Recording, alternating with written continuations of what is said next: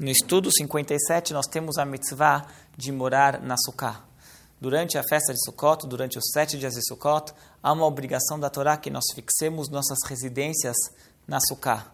Principalmente devemos buscar fazer as nossas refeições desses dias na Sukkah. Há quem costuma, inclusive, dormir na Sukkah durante a festa de Sukkot. Essa é uma das poucas mitzvot que a Torá ela explicitamente escreveu a razão da mitzvah. Nós devemos sentar na Sukkah para que as futuras gerações saibam que Deus ele protegeu o povo judeu na saída do Egito. Assim está escrito na Torá quando nós saímos do Egito e vagamos pelo deserto por 40 anos, haviam nuvens miraculosas, chamadas de nuvens de glória, que protegiam o acampamento judeu. Essas nuvens circulavam, rodeavam o acampamento judeu e protegiam eles de todos os elementos do deserto, do clima ruim do deserto, de inimigos e coisas parecidas.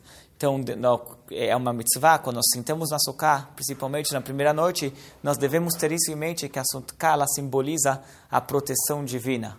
Nós deixamos a, a solidez das nossas casas e nós passamos a viver, morar, comer numa, numa cabana frágil, justamente para lembrar que a nossa verdadeira proteção ela vem de Deus.